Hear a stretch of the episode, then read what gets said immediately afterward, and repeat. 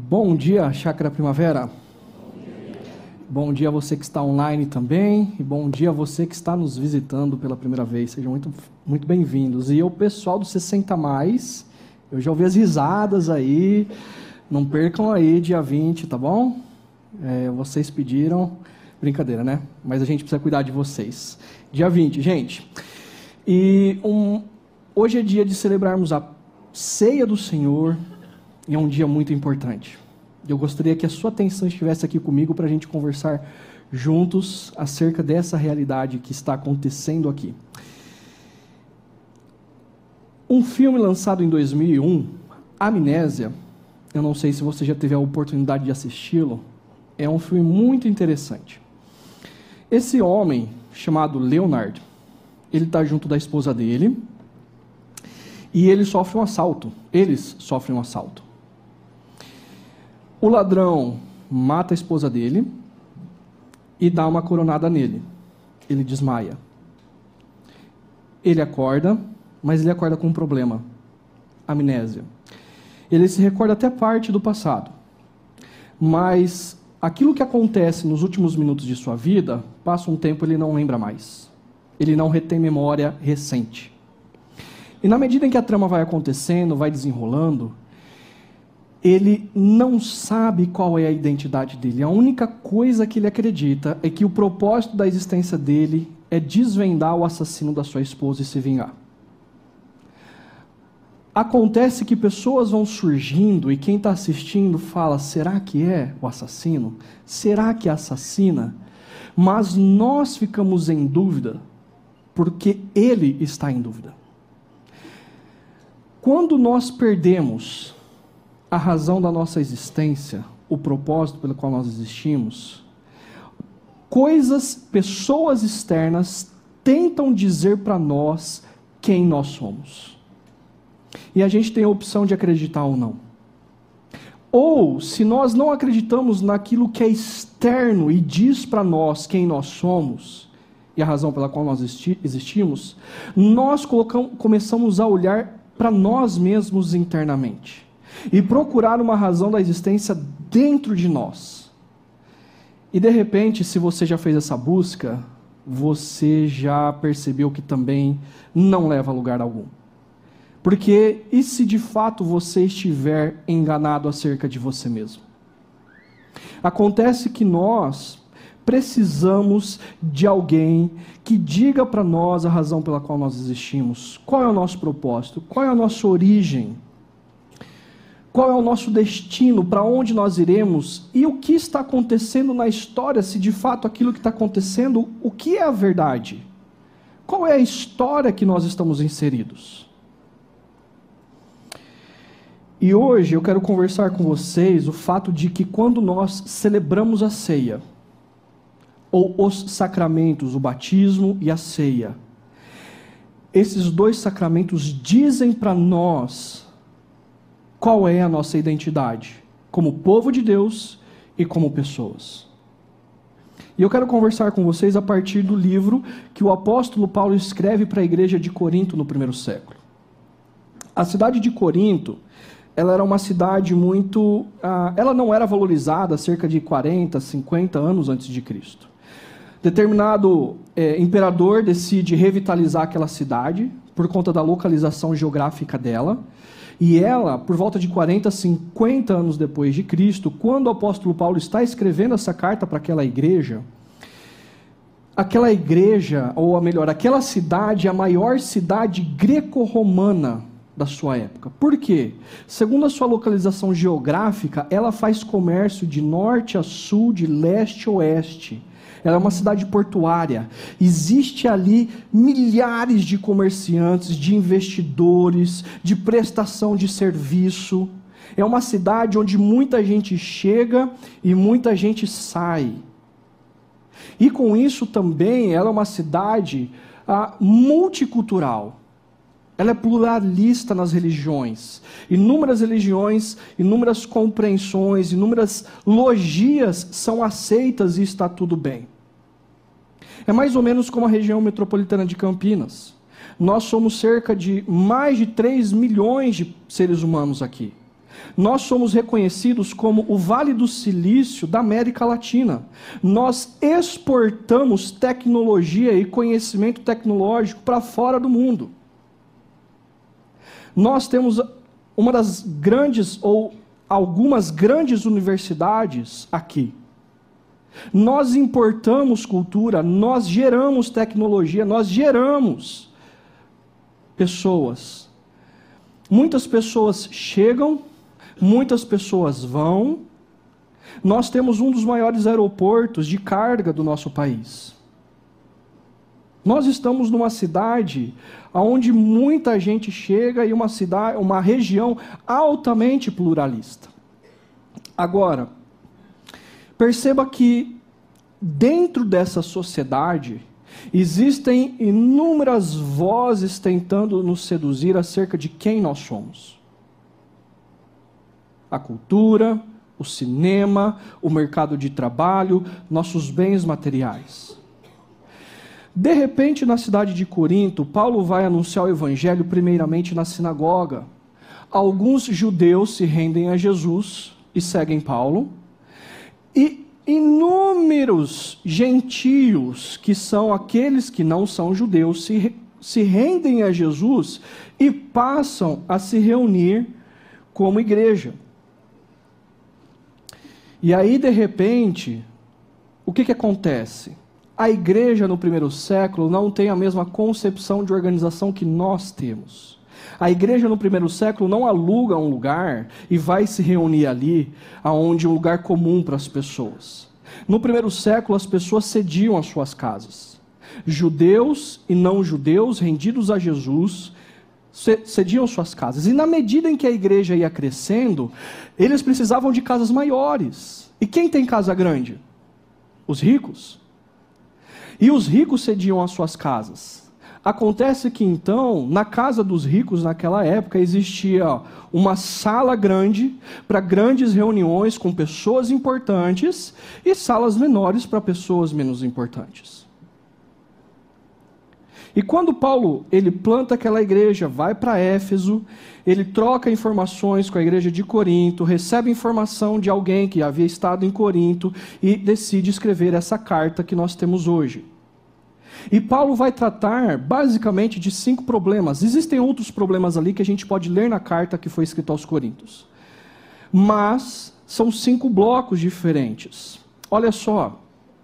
Paulo, na sua carta e nesses blocos, ele vai sempre definir o problema e depois como eles devem viver a luz do evangelho diante desse problema. Então, divisões por conta de líderes e de rótulos que eles impõem uns aos outros a questão da sexualidade. Havia uma pessoa que estava cometendo incesto e a comunidade, parte da comunidade. Ah! E Paulo fala: vocês estão loucos. E aí, a luz do evangelho trata disso. A, a questão do sexo entre casais, não fazer sexo, fazer sexo, sim ou não. Paulo trata disso à luz do evangelho. Comidas oferecidas a ídolos, a divindades, devemos comer ou não devemos comer? Não, não, não devemos, não devemos comer nada. Paulo trata a luz do evangelho. A reunião deles, dominical, como essa daqui, era uma bagunça. Alguns se sentiam super espirituais por causa dos dons e reduziam as outras pessoas por causa dos não dons, ou então por conta da ceia, que era tudo menos a ceia. E Paulo, à luz do evangelho, vai tratar disso. E a questão da ressurreição: Jesus ressuscitou ou não? Não, Jesus não ressuscitou. Sim, Jesus ressuscitou. À luz do Evangelho, Paulo vai tratar isso. Portanto, o objetivo da carta de Paulo é dizer para eles como eles devem viver, à luz do Evangelho, os diferentes temas e desafios da vida. Porque essa igreja ela não estava percebendo que ela passou a rotular pessoas e situações à luz das pautas culturais, à luz das categorias culturais, é, à luz das logias culturais daquela época. E eles se tornaram cegos e com amnésia, porque eles se esqueceram de como se deve viver à luz do Evangelho. E Paulo, então, vai tratar de dois assuntos importantes no final da sua carta, que é a ceia e a esperança na ressurreição, que define quem aquela igreja é e quanto pessoas que pertencem à igreja, ao corpo de Cristo, são. Com isso, Paulo quer dizer, gente, preste atenção. Jesus inaugurou a realidade futura no meio da história. E isso é muito sério. E vocês precisam parar de ter essa amnésia que a cultura está tentando definir acerca de quem vocês são quanto, pessoa, quanto grupo de pessoas e quanto indivíduos, e viverem a partir da realidade que Jesus inaugurou no meio da história. E já já a gente vai falar sobre isso. Então, eu quero focar com vocês hoje as, o texto do qual Paulo trata em relação à ceia, que define a nossa identidade quanto povo de Deus e quanto pessoas. O texto está lá em 1 Coríntios, capítulo 11, do verso 17 ao verso 34.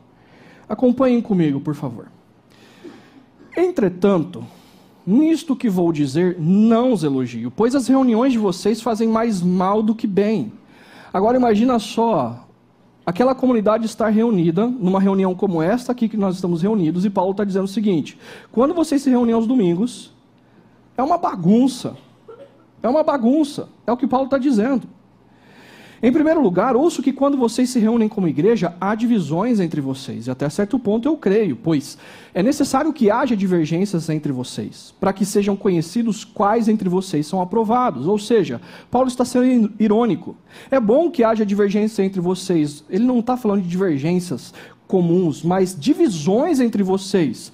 Porque as divisões entre vocês vai trazer à tona o que está dentro de vocês e alguns que de fato creem quem Jesus é e outros que ainda não entenderam e precisam entender. E aí ele vai continuar dizendo: Quando vocês se reúnem, não é para comer a, meia, a ceia do Senhor, porque cada um come sua própria ceia sem esperar pelos outros. Assim, enquanto um fica com fome, outro se embriaga. Isso é muito sério, porque eles tinham no salão principal, sei lá, talheres de prataria, de ouro, taças especiais, coisas pomposas, servos, um banquete para ser celebrado, porque era uma ceia, era uma celebração com comida. Enquanto isso, os cristãos ricos separavam a outra sala dos empregados, com talheres de madeira, com copinhos de barro, para que eles servissem. Mas você precisa se lembrar que não existia assistência social naquela época. De fato, eram pobres alcançados por Cristo, que dependiam completamente das doações de outras pessoas para sobreviver e quando a igreja se reunia e os ricos cediam as suas casas, o rótulo da sociedade de que eles são inferiores mantinha-se na convivência. Então eles estavam naquela sala menor, com menos pomposidade, sem comida, e eles iam embora de fome, enquanto os ricos já tinham enchido a cara. E olha o que Paulo diz: será que vocês não têm casa onde comer e beber? Ou desprezam a igreja de Deus e humilham os que nada têm? O que, que eu vou dizer? Eu vou elogiar vocês por isso? Claro que não. Porque a maneira de eles enxergarem o próximo e a convivência comunitária havia sido definida pela cultura greco-romana daquela época, e não à luz do Evangelho. Paulo continua dizendo agora, trazendo à mente a ceia. E Paulo quer que eles entendam qual é o poder da ceia e como a ceia define a identidade deles quanto povo e quanto pessoas. Paulo diz: Pois recebi do Senhor o que também entreguei a vocês. Que o Senhor Jesus, na noite em que foi traído, tomou o pão e, tendo dado graças, partiu e disse: isto é o meu corpo que é dado em favor de vocês. Façam isto em memória de mim. Da mesma forma, depois de, da ceia, depois daquela refeição, ele tomou o cálice e disse: Este cálice é a nova aliança no meu sangue. Façam isto sempre que o beberem em memória de mim. Porque sempre que comerem deste pão e beberem deste cálice, vocês anunciam a morte do Senhor até que ele venha. Portanto, todo aquele que comer do pão ou beber o cálice do Senhor indignamente será culpado de pecar contra o corpo e o sangue do Senhor.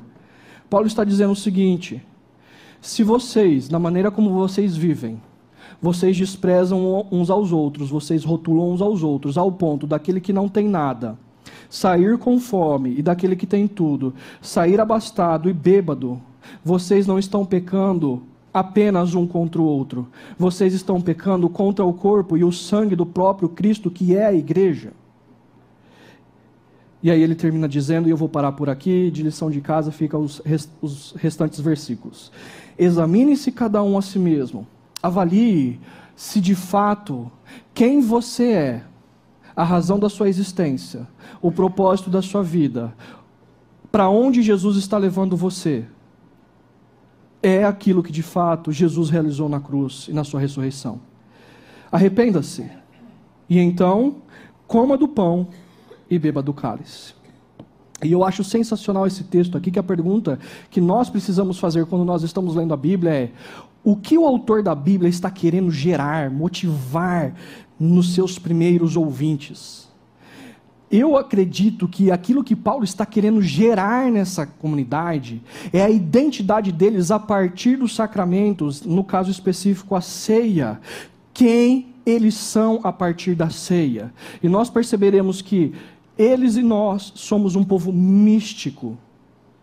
E é isso quem define quem nós somos. E nós somos um povo que existe para o bem da humanidade. E é isso quem define quem nós somos. Primeiro, então, um corpo místico. Um povo místico. E místico aqui, nós não estamos falando acerca de mágica nós estamos falando acerca do fato de que Jesus morreu, ressuscitou, ele está vivo e governando todo o universo e toda a história, e ele habita no seu povo. E isso faz nós sobrenaturais, místicos. Então, olha só o que Paulo começa dizendo, relembrando a ceia. Pois recebi do Senhor o que também entreguei a vocês, que o Senhor Jesus, na noite em que foi traído, Paulo quer que os seus ouvintes relembrem aquela cena, a luz, a, a, aquela sala, onde as luzes de vela têm uma luz mais baixa, o silêncio, Jesus sentado à mesa. Naquela época não existia mesa com cadeiras, as mesas dos judeus eram mesas baixinhas e eles se assentavam no chão, reclinados à mesa. E era num formato de U. E estão os doze apóstolos. E Jesus está tendo uma conversa com eles. Na noite em que Jesus foi traído.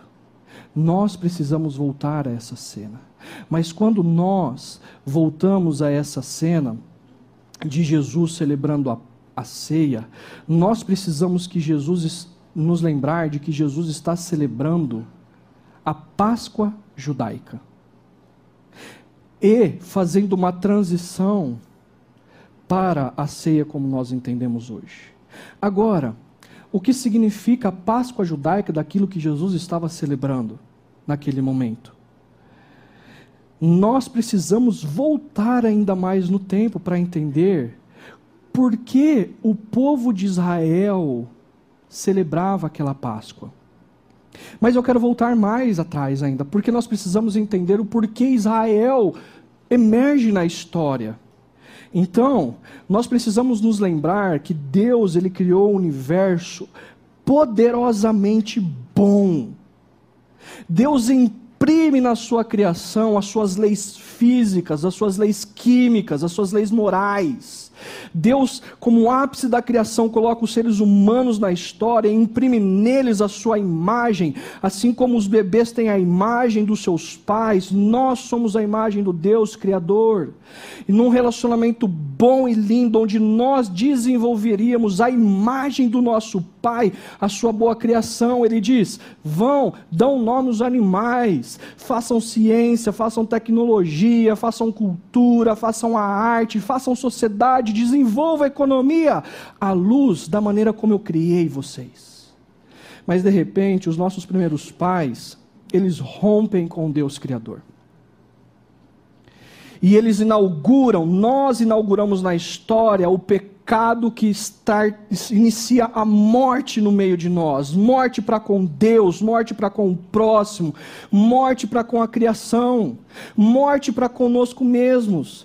E nós passamos a distorcer a boa criação de Deus, os seus princípios e valores e fazemos sociedade a partir disso, cultura a partir disso, economia a partir disso. E a boa criação de Deus é para o bem da humanidade é distorcida e usada para o mal da humanidade. Então Deus decide escolher um homem e sua descendência, Abraão. E de Abraão viria o povo de Israel. Com qual objetivo? O objetivo de que essa nação fosse o povo dele a maquete no reino e vivesse de tal forma que as outras nações vissem a maneira como aquele povo vivia a partir da lei, e as outras nações viessem até Israel e fossem incluídas em Israel, reconhecendo o Deus Criador de todas as coisas. Mas Israel não cumpre com o seu propósito. Mas antes de não cumprir com o seu propósito, Israel se torna escravo no Egito durante 400 anos. E o Egito representa, biblicamente, poderes e potestades demoníacas que fazem uso de sistemas e poderes para oprimir as nações, indivíduos. No caso, naquele caso, a nação oprimida, indivíduos oprimidos era o povo de Israel. E o povo de Israel clama e Deus ouve. E Deus diz que ele ouve o clamor do seu povo, ele desce para ver o que está acontecendo, porque o seu povo estava longe dele. Mas o pai não havia esquecido dos seus filhos. Seus filhos. E Deus decide então libertar o seu povo da escravidão, da representação dos poderes e potestades demoníacas e de sistemas de opressão que matavam sua, o seu povo. E como Deus faz isso? Ele envia as dez pragas. E todas as divindades egípcias são humilhadas diante do poder de Deus. E o povo de Deus na mão só tinha uma faquinha de plástico e um garfinho de plástico para lutar contra o Egito, a maior potência mundial da sua época. Eles podiam lutar? Não. Deus liberta por meio do seu poder. Mas a última praga, e aqui é onde a Páscoa será instituída, era o anjo da morte que passaria sobre todas as casas dos judeus e dos egípcios. E aquela casa que não houvesse no batente dos umbrais, nos batentes das portas de entrada, um anjo entraria e levaria a vida de um primogênito, do primogênito da casa. Portanto, aquele que quisesse ser livrado dessa praga, deveria sacrificar um cordeiro. Deveria pegar o sangue daquele cordeiro e ele deveria, eles deveriam se lembrar que para a vida do seu filho, do primogênito, manter-se viva, alguém precisou morrer no lugar daquele primogênito. Então passava-se o sangue nos umbrais das portas para que um anjo entendesse: aqui houve o sacrifício no lugar dessa criança, desse primogênito. Eles deveriam comer ervas amargas, pão sem fermento, amargas memorizando aquele tempo e aquela época, pão sem fermento, a pressa que eles deveriam sair do Egito, e um cordeiro que foi morto no lugar do seu povo. Jesus está celebrando essa, essa festa com os seus apóstolos. Ervas amargas, memorizando como Deus havia os libertado de um tempo de amargura. Pão sem fermento, a pressa que Deus traz para que nós sejamos libertados e o cordeiro morto e comido ali naquela festa, diante de Jesus. Mas temos um problema. Até quando um cordeiro precisará ser sacrificado para perdão dos pecados do seu povo? E Jesus é aquele que é chamado, então, do Cordeiro de Deus que tira o pecado do mundo. Um homem justo, perfeito, sem pecado algum, o próprio Deus encarnado sendo sacrificado no nosso lugar. E Jesus então institui agora uma transição, porque ele é o último cordeiro que será sacrificado. E o, e o pão simboliza então o corpo de Cristo que é dado em favor de nós, sendo moído naquela cruz, e o cálice, que é o seu sangue derramado como cordeiro, em nosso favor, para perdão dos nossos pecados. E a igreja, a partir de então, começa a fazer isso. Mas isso aconteceu na noite em que ele foi traído. O pão é dado aque, para aquele que o traiu e estava ao seu lado. O pão é dado para aqueles que iriam fugir diante do momento que ele mais precisava de amigos ao seu lado. O pão é dado para aquele que o negaria três vezes naquela noite.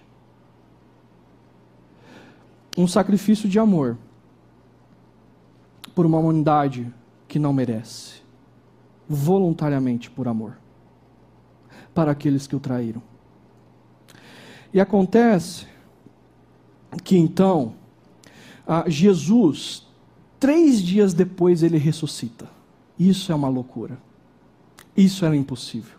Lembra quando Maria, irmã de Lázaro, perde o seu irmão Lázaro e Jesus chega e ela diz assim: Se o Senhor estivesse aqui, ele não, ele, ele não teria morrido. E Jesus diz: Você acredita na ressurreição? Ela diz: Senhor, eu acredito. No último dia, no dia da recriação, no dia da restauração de todas as coisas, o Senhor restaurará e Lázaro voltará a viver. E o que Jesus responde? Eu sou a ressurreição e a vida. Aquele que crê em mim, ainda que morra, viverá. E no terceiro dia, o que acontece? Jesus ressuscita. Jesus pega o último dia da ressurreição de todas as coisas, da restauração de todas as coisas, e ele crava no meio da história. Porque ele, no seu corpo, começou a restaurar todas as coisas. E ele está dizendo que ele venceu a morte, ele venceu o pecado, ele venceu Satanás.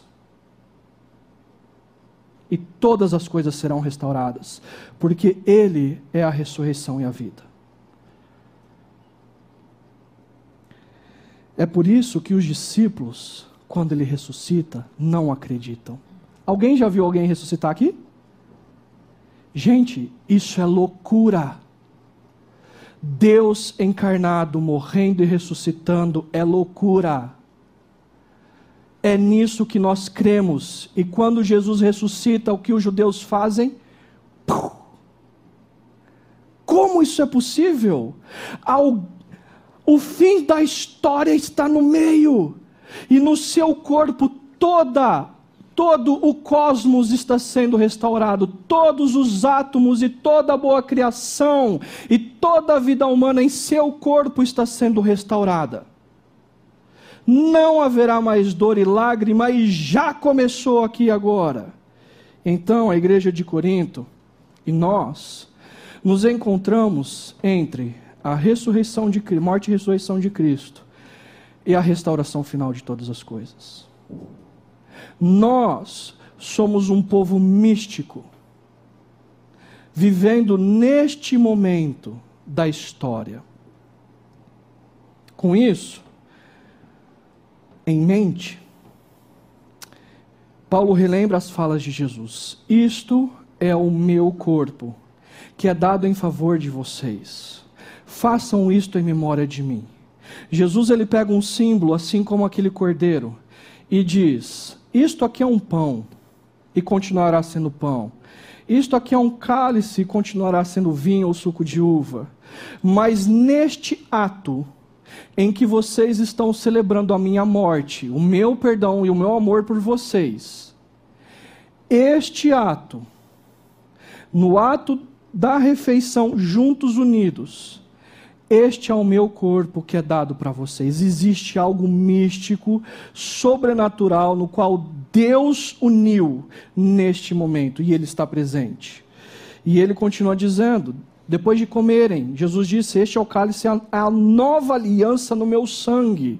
Façam isto sempre que o beberem em memória de mim. Dessa forma, este é um símbolo que o próprio Jesus já vinha trazendo enquanto ele estava vivo, não exatamente no dia da ceia, mas em conversa com os seus discípulos, em conversa com os fariseus, com, da, da, da, na história, ele diz o seguinte, em João 6: Todo aquele que come a minha carne, bebe meu sangue, permanece em mim e eu nele.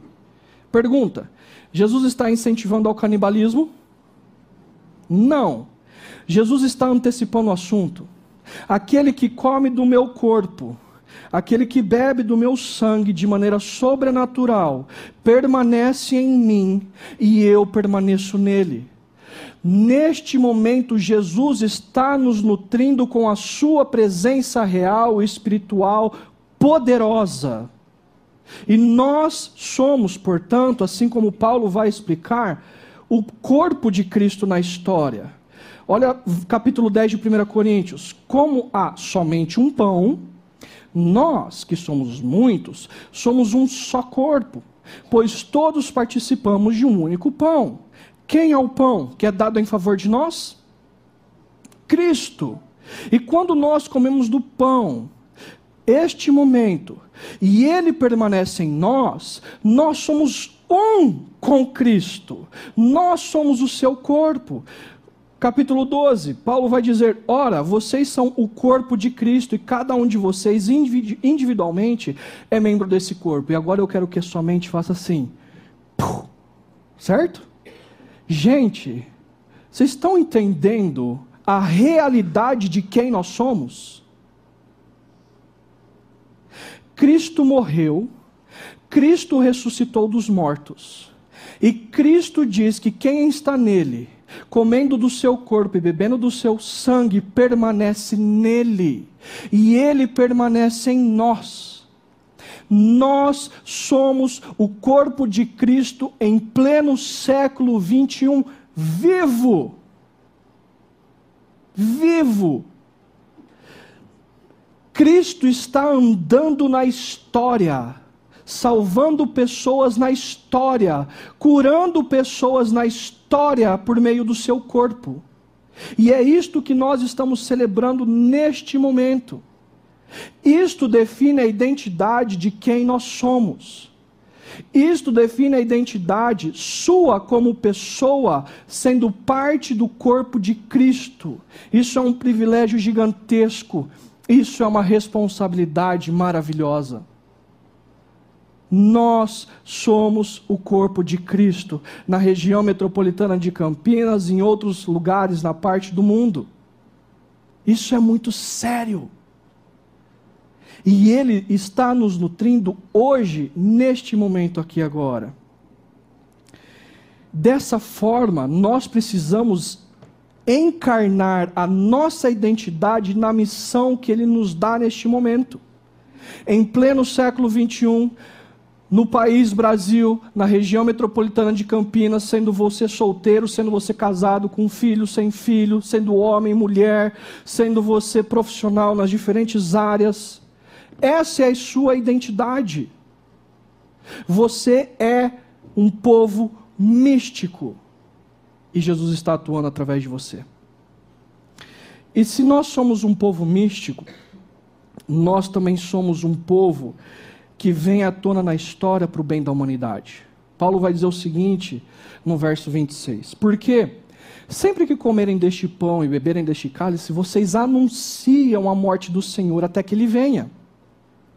Paulo não está dizendo assim, gente, todas as vezes que vocês se reunirem, façam um sermão evangelístico de domingo, ok? No momento da ceia. E aí quem se render a Jesus, levanta a mão, vem à frente, a gente ora, pá. Não. Paulo está querendo motivar, mobilizar, ensinar esse povo ao seguinte: gente, o corpo de Cristo, o povo de Deus, é para a bênção da humanidade e vocês estão anunciando a vinda de Cristo quando vocês se alimentam da ceia. O que isso significa? Jesus ressuscitou dos mortos, correto? Correto? Agora, para Roma e para os judeus, os fariseus e a elite religiosa judaica, Jesus era um inimigo, certo? Certo. Imagina só, Jesus leva um tiro, morre, terceiro dia ele ressuscita. O que, que você faz com o inimigo que não morre? Você foge. Você mata, ele volta a viver. Você mata, ele volta a viver. Certo? O que você faz com um inimigo assim? Você foge. Agora, o que você faz com um exército assim? Vocês estão entendendo? Quando nós estamos celebrando esse momento, quem tem que fugir de Cristo é a morte, que é a nossa última inimiga, que nós inauguramos com o pecado na história. Quem tem que fugir de Cristo é o mal, usando da boa criação de Deus, distorcendo a boa criação de Deus para oprimir pessoas. Quem tem que fugir de Cristo são os poderosos que se opõem ao governo e ao senhorio de Cristo, não se rendendo a Ele, e prestarão contas no final da história. Agora, quando nós nos reunimos aqui, nós somos o corpo de Cristo, algo sobrenatural está acontecendo, porque as potestades do ar, os demônios, eles têm medo porque o corpo de Cristo está vivo. E nós estamos anunciando a vinda de Cristo todas as vezes que nós celebramos a ceia, porque nós somos o corpo dele. E isto é para o bem da humanidade. Porque nós que somos corpo de Cristo, Cristo se sacrificou para o bem da humanidade. Cristo serviu, Cristo curou, Cristo acolheu. E na sua ressurreição, nós fomos libertos de do pecado que nos escravizava. Nós fomos libertos do mal que nos escravizava. Agora, o corpo de Cristo, nas suas diferentes áreas de atuação, é um corpo que exerce o poder de Cristo em todas as diferentes áreas de atuação para o bem da humanidade. Nós somos um povo. Você é uma pessoa para o bem da humanidade. Assim, algumas implicações pessoais.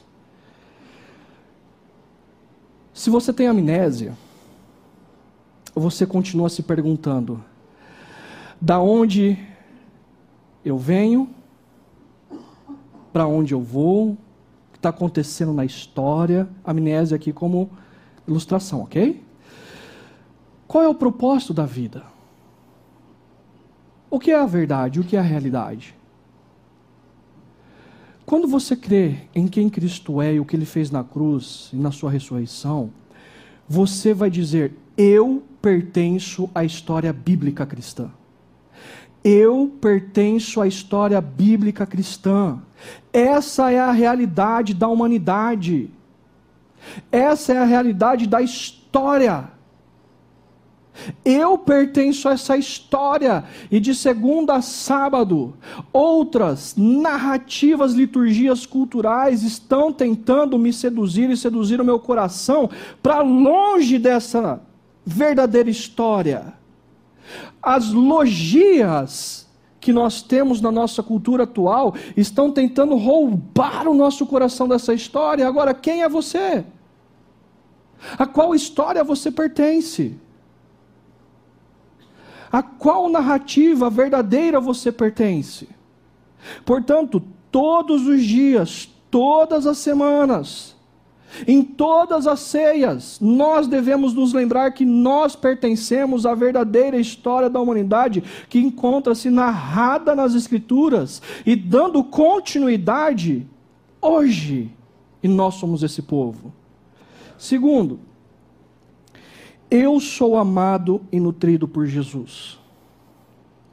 Eu sou amado e nutrido por Jesus. Eu sou amado e nutrido por Jesus. Se você é seduzido por outras logias, se você é seduzido pelo individualismo, onde você precisa encontrar as respostas dentro de você mesmo, você já experimentou ou experimenta um vazio gigantesco. E você sabe que você não vai encontrar resposta. Se você já passou por isso. E muitas vezes você se encontra perdido. Sabe por quê? Porque o tamanho do vazio que você tem é exatamente o tamanho que só o poder de Cristo tem no amor dele por você. Você é amado e nutrido por Cristo Jesus. E você precisa se lembrar disso todas as vezes. Você é amado e nutrido por Cristo Jesus. Não são os seus bens materiais. Não é a sua carreira o seu sucesso profissional. Não é não são os seus, os seus diplomas, não é o relacionamento afetivo que você tem. Todos são limitados e todos irão falhar. Eu sou amado e nutrido por Cristo Jesus. Ele morreu por mim. Eu não deveria, mas ele, ele fez isso por amor. Ainda, eu sou parte do corpo de Cristo. Eu devo amar e considerar ao outro assim como Cristo amou e considerou ao outro. O que os cristãos de 1 Corinto deveriam ter feito? Não é o rótulo de classe social, não é o rótulo da quantidade de bens materiais, não é o rótulo da quantidade de dinheiro que define o meu relacionamento com o próximo. Mas se nós somos um corpo com Cristo, os meus bens materiais servem ao corpo de Cristo. Posso eu ter hoje, mas amanhã não. E se eu não tiver amanhã, o que tem me servirá, porque nós somos um corpo em Cristo todos os meus bens, tudo que eu conquistei, todo o sucesso que eu tenho, não tem como finalidade a mim mesmo, mas tem como finalidade o bem do corpo de Cristo, para a glória de Cristo, para o anúncio de Cristo. Portanto, como posso estar eu longe do convívio do corpo de Cristo que é a igreja? Como posso ser eu um desigrejado? Como posso ser eu criar rótulos culturais que são impostos ou são influenciados a mim por meio das mídias sociais? E eu passar a definir e rotular pessoas que são amados por Cristo e é o meu povo. Eu não posso, porque eu estaria pecando contra o próprio corpo e sangue de Cristo. O que nos une não é o quanto nós somos bons. O que nos une é o quanto Jesus foi bom por nós naquela cruz e ponto final. E é assim que nós vivemos. E por fim, eu sou expressão do amor de Jesus pela humanidade. Jesus está restaurando a engenharia, a educação, a ciência, a arte, o cinema, tecnologia, a economia, os relacionamentos sociais, por meio do seu povo. E ele deu capacidade a você, homem, mulher, pai, mãe, solteiro, casado, profissional, para você que é corpo dele, ser abençoado e ser empoderado e ser nutrido para o bem da humanidade. Portanto, aquilo que você faz é para o bem da humanidade. Porque você está anunciando a morte do Senhor até que ele venha. E você é usado para onde não tem, ter, tem paz, ser agente de paz. Aonde não tem justiça, ser agente de justiça. Aonde não tem esperança, ser fonte de esperança. Aonde tem opressão, ser fonte de libertação. Aonde não tem amor, ser fonte de amor, aonde não há perdão, ser fonte de restauração. Porque você é o corpo de Cristo. E tudo isso está acontecendo nesse momento. Porque você é corpo de Cristo. Para a gente encerrar, eu gosto de Senhor dos Anéis, alguns já sabem. Vira e mexe, eu trago uma ilustração do Senhor dos Anéis, porque fica na cabeça. E no Senhor dos Anéis, para quem não sabe a trama, o mal tomou conta do mundo. E existe um grande Senhor Sauron que quer dominar todos todas as nações, os povos com o poder de um anel. Uma sociedade é escolhida para destruir esse anel e o mal ser dissipado. E é engraçado porque essa sociedade tem elfos, tem uh, hobbits, tem anões, tem humanos, povos de costumes diferentes, línguas diferentes, muito parecido com a igreja. Tem inclusive hobbits. Hobbits, as únicas coisas que eles têm, pé grande e pé peludo. Só. Do resto eles não servem para nada. mas eles têm papel fundamental na trama. E num determinado momento, eles estão ah, em Gondor, uma cidade de humanos. E lá eles vão travar uma batalha muito sangrenta, muito sangrenta. Tudo por fazerem parte de uma missão. A paz precisa chegar. Ela precisa reinar. A justiça. Enquanto o mal quer nivelar todo mundo e transformar em York e oprimir todo mundo, nós que somos diferentes e parte da sociedade queremos trazer a unidade por meio da paz. Resumindo, correndo, estão lá em Gondor, feridos, mortos, corpos no chão, banho de sangue, de anões, de elfos, de humanos, de hobbits, que lutaram pela missão. E de repente, um dos hobbits, Pippin, que não tem lá muita evidência na história, mas é um anão, um hobbit muito curioso e do jeito dele. Ele está caído aos pés de Gandalf, Gandalf, um mago que tenta lutar e é o sábio que tenta liderar aquela comitiva. E de repente Pipe está caído, cheio de sangue, junto com Gandalf. Eles não aguentam mais a guerra. E Pippin levanta-se como se tivesse se livrado de um grande peso. Ele parou e escutou as cornetas. E teve a impressão de que o seu coração explodiria de felicidade. Mas por quê? Porque as cornetas significavam que aquela batalha havia acabado aquela batalha havia acabado.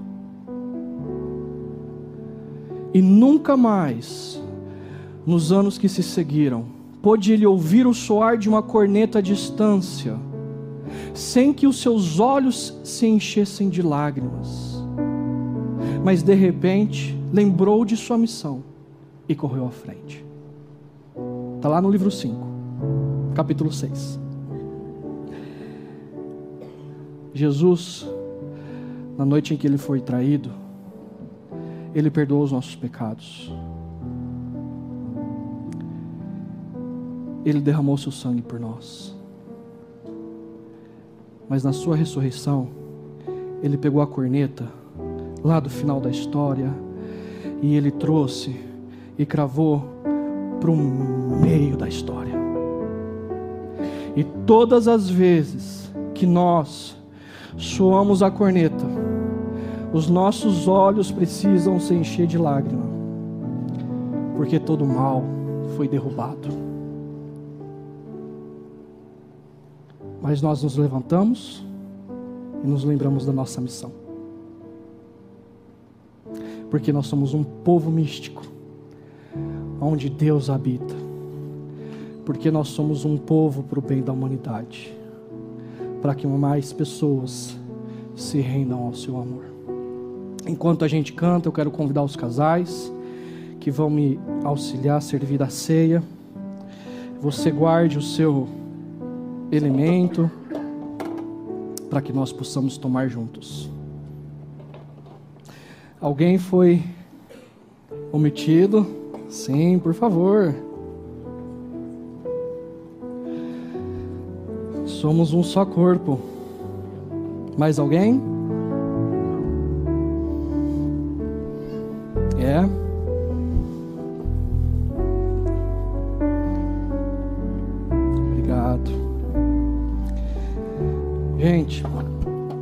Segurem aí.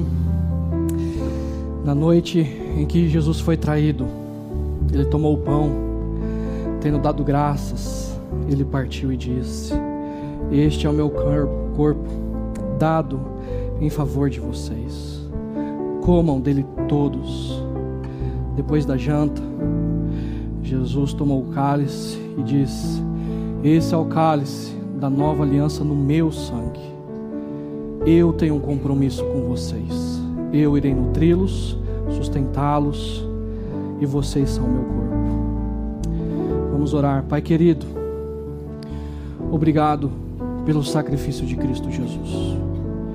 E nós cremos que Jesus está aqui presente. Nós te louvamos, nós te exaltamos. Obrigado porque o Senhor entregou voluntariamente o seu corpo naquela cruz para nos perdoar, nos resgatar, nos reconciliar. Obrigado pelo poder da ressurreição, porque o Senhor é a vida e a ressurreição. E obrigado porque o Senhor faz de nós o teu povo, o teu corpo. E como o Senhor está aqui presente, nós pedimos humildemente para que o Senhor nos nutra. A realidade da ceia, do teu sacrifício esteja sobre nós, o perdão, a reconciliação. Pai, aqueles que precisam de compreender a razão pela qual eles existem e têm um vazio gigantesco, que neste momento o Senhor os preencha. Que o Senhor os invada e os abrace e os diga quanto eles são amados, e que a identidade desses meus irmãos e irmãs sejam redefinidas pelo teu amor Santo Espírito, nos potencialize como teu, como teu povo, para que nós possamos agir e viver pelo bem da humanidade, participando da restauração de todas as coisas, e tire as escamas dos nossos olhos, daquilo que tem nos confundido, daquilo que tem nos seduzido, que nós possamos encarnar a verdadeira história como teu povo, como teu corpo e daqueles que necessitam nesse momento, assim como a tua presença trouxe cura, Pai. Traga cura, traga cura física, traga cura emocional, traga cura de existência. Nós oramos o nome daquele que é vivo e que reina para todo sempre. Amém. Vamos participar?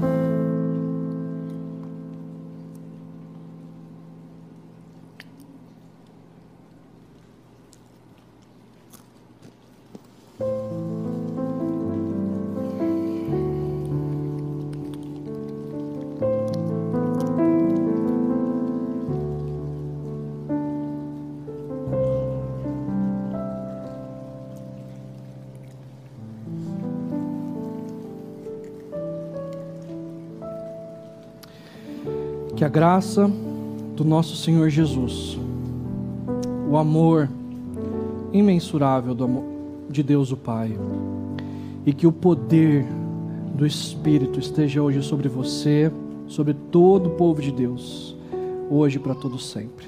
Amém. Deus abençoe. E se você deseja conversar, um dos nossos pastores ou presbíteros estarão aqui.